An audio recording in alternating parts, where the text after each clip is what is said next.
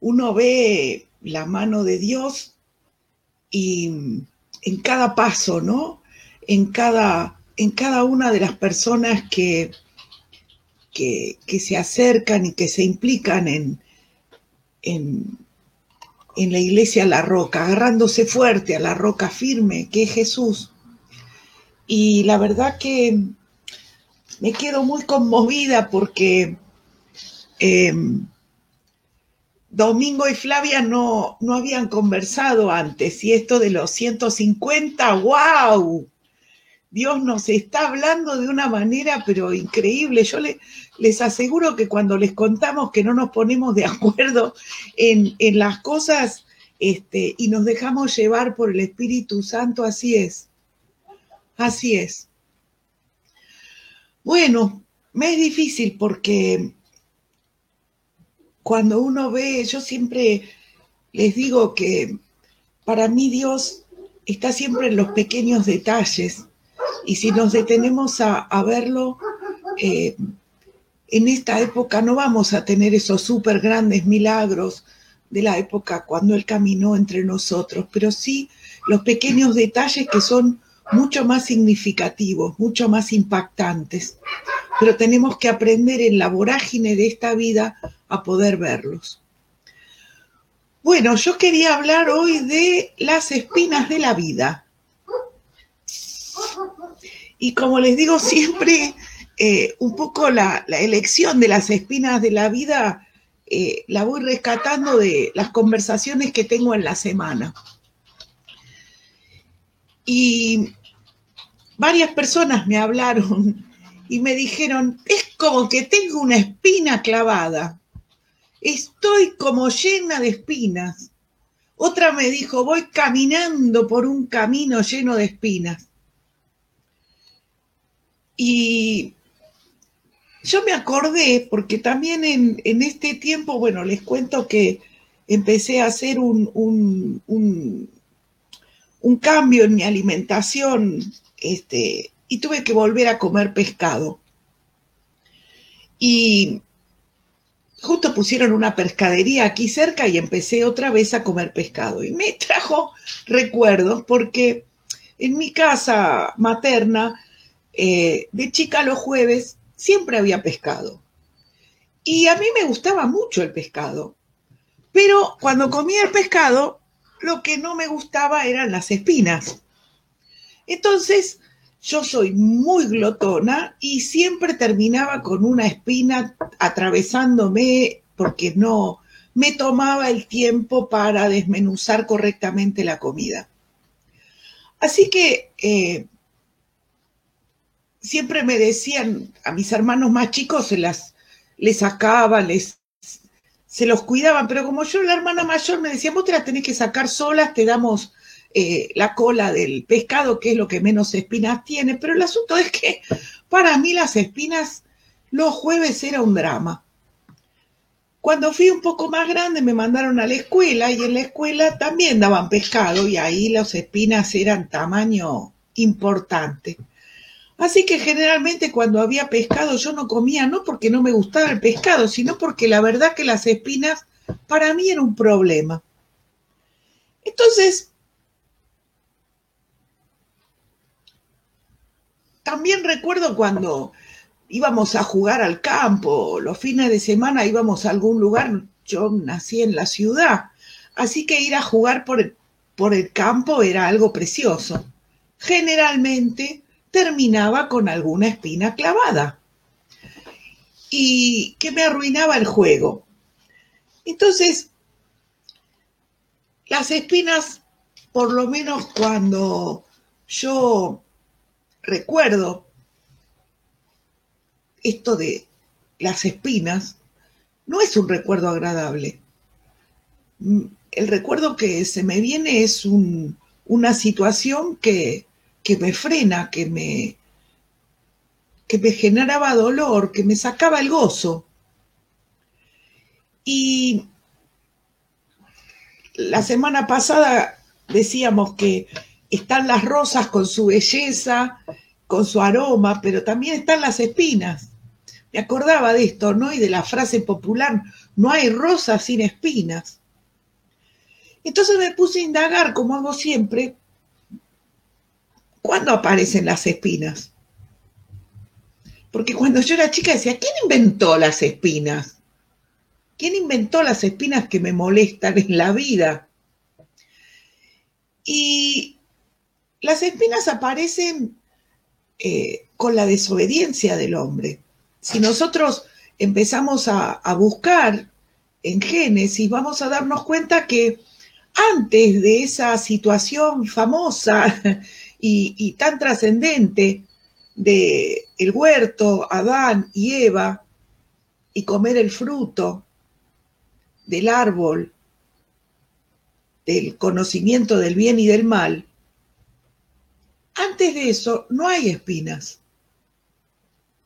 Fíjense que no se desesperen chicas porque esto no lo había puesto, pero en Génesis 13, 19, 18, 19, cuando Dios le dice a Adán y a Eva, la tierra te producirá cardos y espinas, y comerás hierbas silvestres te ganarás el pan con el sudor de tu frente y siga. Entonces, la espina fue dada, no fue dada por Dios como un signo, un signo de precaución, un elemento que nos tiene que hacer recordar ese momento. Ojo, cuidado, ¿eh? porque mira que si no prestas atención, es una alerta es una alerta la espina. Y entonces es como que recuerda una situación que marca, sobre todo cuando nos la empezamos a creer y creemos que ya está todo listo y ya estamos por el camino, van a aparecer espinas, van a aparecer espinas. Fíjense que hay dos proverbios que Dios les habla a los perezosos y a los corruptos. A mí me, impactó mucho esto porque plantea que a los perezosos les van a aparecer espinas o que andan por caminos de espinas. Lo mismo que los corruptos. Después si quieren léalos. Proverbios 15, 19 y Proverbios 22, 5. Y cuando uno busca en la historia de personajes famosos, a veces vemos la parte donde la gente famosa llega a triunfar, pero no vemos todo el camino de espinas que tuvo antes. Hace poco vimos una película con, con, mi esposo, una película histórica, que contaba sobre la vida de Winston Churchill el primer ministro británico. Este hombre ganó el premio Nobel y, y fue primer ministro británico durante la guerra, pero no siempre fue respetado eh, y estimado. Hoy cuando se habla de Churchill se habla de un personaje que estuvo a la altura de las tremendas circunstancias que le tocó vivir. Pero cuando uno empieza a mirar la vida de este hombre, la verdad que no la pasó nada bien. Como buena maestra me fui a ver qué pasó en su escuela. Y ustedes saben que en la escuela repitió de grado. O sea, no era una luminaria, no era un alumno brillante. O sea, repitió de grado, repitió sexto grado. Y más tarde se enfrentó a muchísimos fracasos políticos. Es decir, para poder llegar a primer ministro, muchas veces fracasó. No es que la primera vez que se presentó ya se le abrieron las puertas. No, no, muchísimas veces. Y llega a ser primer ministro recién a los 65 años. O sea, no es que ha tenido una vida de súper sería un sexagenario, como dicen nuestros hijos. Pasó los 60 y los 60 en la, época de él no eran los 60 de nuestra época. Cuando fue elegido primer ministro y tuvo que dar su discurso, él eh, le agradeció a su esposa, ya tenían 32 años de casados, y, y le agradeció a su esposa por haber creído en él, porque a pesar de sus fracasos, las dificultades económicas, el menosprecio de mucha gente, habían llegado. Sin embargo, Clementine Churchill no aparece en la historia salvo por ese discurso. Y, y a mí me lleva muchas veces a pensar que en este camino con espinas, cómo estar atento a, quienes nos rodean, quienes nos estimulan, quienes nos dan consuelo, pero no un consuelo de la palmadita en el hombro, sino que te impulsan, que te dicen algo que te conmueven para salir del lugar donde te encontrás, para iniciar un movimiento, un movimiento como el que de repente contó Domingo, que por supuesto al clamar Dios escucha, pero a veces las personas que nos ponen cerca no son las que nosotros esperamos. A veces quien nos habla no es la persona que nosotros pensamos que es quien nos tiene que hablar. Y sin embargo es quien interviene. Y me fui a la vida de Pablo. Pablo nos habla de las espinas. Pablo tenía problemas con su cuerpo y siempre hablaba de la espina.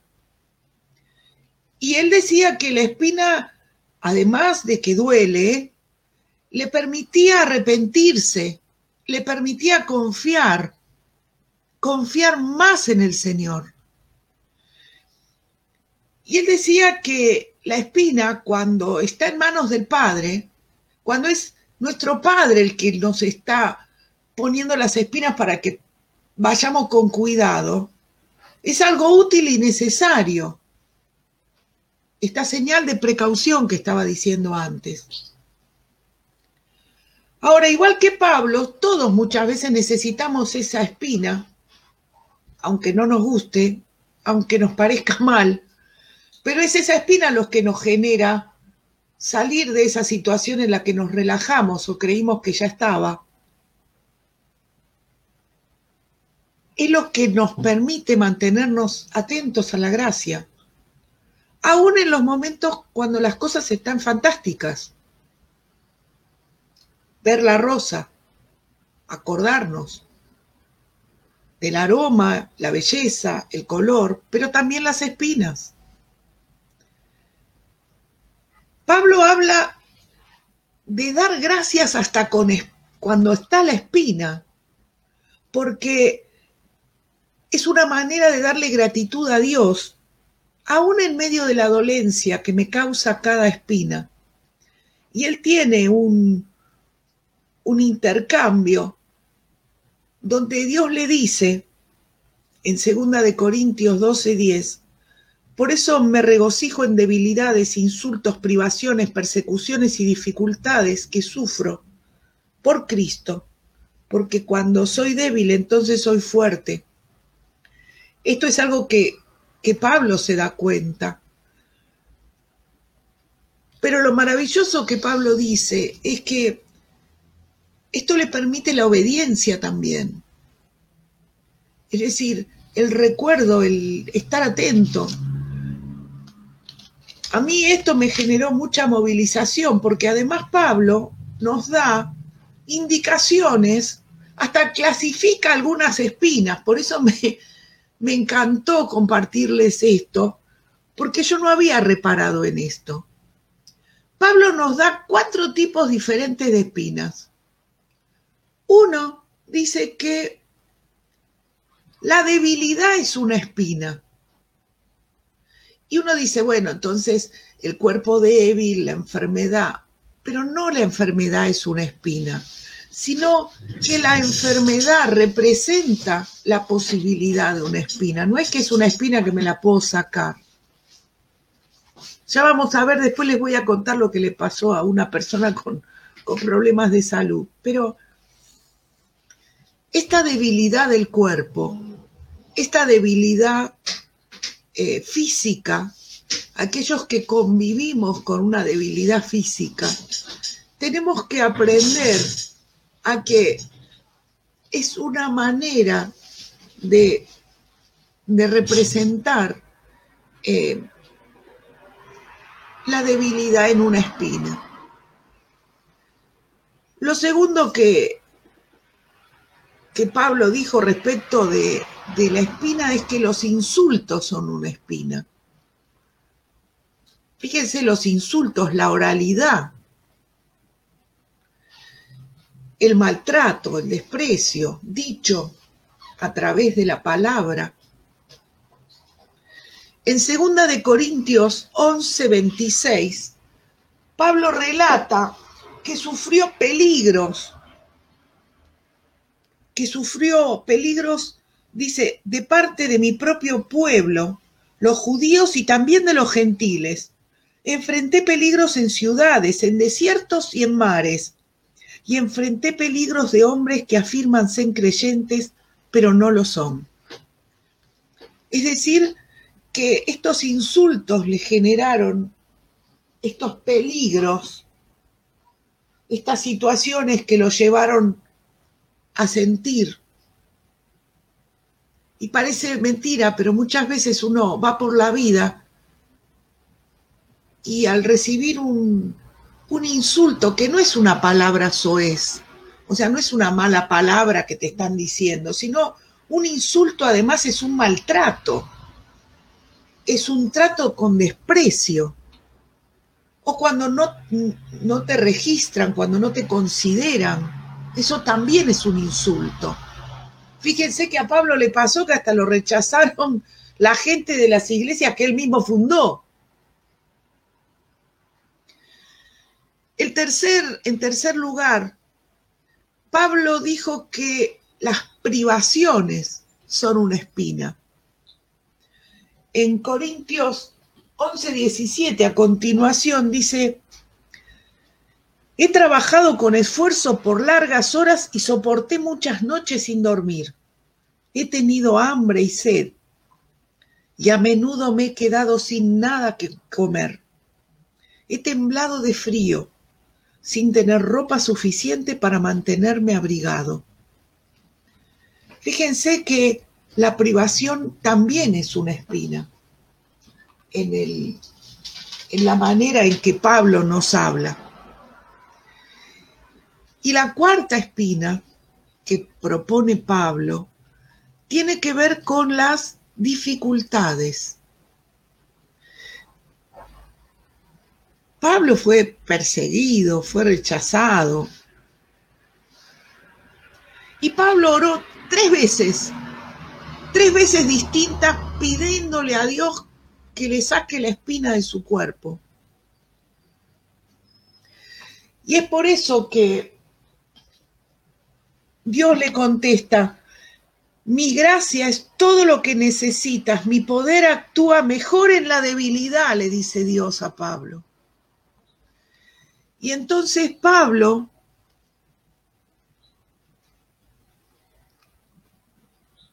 deja de pedirle a Dios que le saque la espina.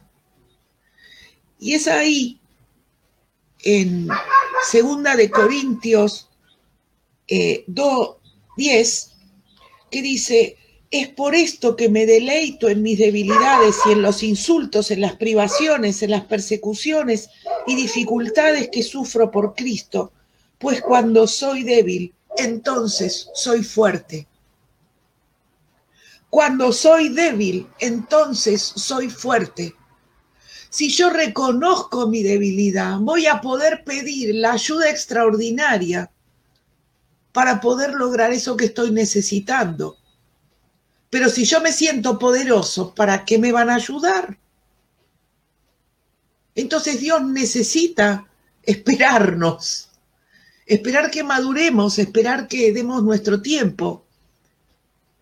Y quizás por eso es que muchas veces tenemos esas molestas espinas o molestos caminos con muchas espinas que tenemos que estar viendo cómo las sorteamos o estar aprendiendo a convivir con esas espinas que llevamos con nosotros. Mi gracia es todo lo que necesitas. Mi poder actúa mejor en la debilidad. Y, y acá me acuerdo de un evangelista y escritor chino que a los 20 años, no, no digo el nombre porque no me sale, pero tenía una espina que era su debilidad física. En ese momento no, no había escrito mucho y le diagnostican una enfermedad terminal. Entonces, se aferró a la oración y le pidió a Dios que le sacara la espina. Y tuvo un sueño. Y yo te pido que prestes atención. Acá en nuestra comunidad hay muchos, muchos sueños dando vuelta, mucha gente que sueña mucho. Pero el sueño que tuvo este pastor evangelista chino fue que él iba eh, remando en un barco, en un bote, y de repente se encuentra con una gran roca en el medio del, del río. Y entonces Dios se le aparece y le dice, ¿Vos querés que yo te saque la roca del camino? ¿Me estás pidiendo que te saque la roca del camino? Bueno, yo te voy a dar a elegir, le dice Dios en el sueño. Si querés que te saque la roca del camino, o si querés que eleve el agua para que el bote pueda subir y que pueda atravesar por el agua arriba de la roca. Entonces, inmediatamente, el pastor evangelista le contesta, quiero sobrepasar por encima de esta roca.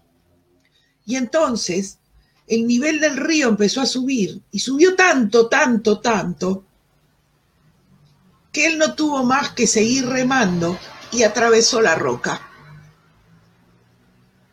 Luego de esta visión, el pastor, este pastor, que tenía el diagnóstico de una enfermedad terminal, no, no volvió a pedir más que le sacaran la espina, sino que le pidió gracia para poder superar la espina, para poder eh, superar esa dificultad que tenía por delante. Miren qué diferente la posibilidad de orientar la oración de manera tal que lo que pidamos sea para que Dios se glorifique en nosotros, que sea para que su poder actúe mejor en mi debilidad. Entonces, cada vez que te que veas que estás con una espina, cada vez que que sientas que esto que te está apareciendo, que puede ser tu, tu temperamento, tu carácter, que puede ser una debilidad del cuerpo, que puede ser una circunstancia, que puede ser el contexto, la vida, una pérdida. Yo te pido que te acuerdes de esta de esta anécdota de este pastor chino Litter Chung Chung, algo así es el nombre, por eso le digo, no, no lo digo porque no me acuerdo, no, no me sale bien.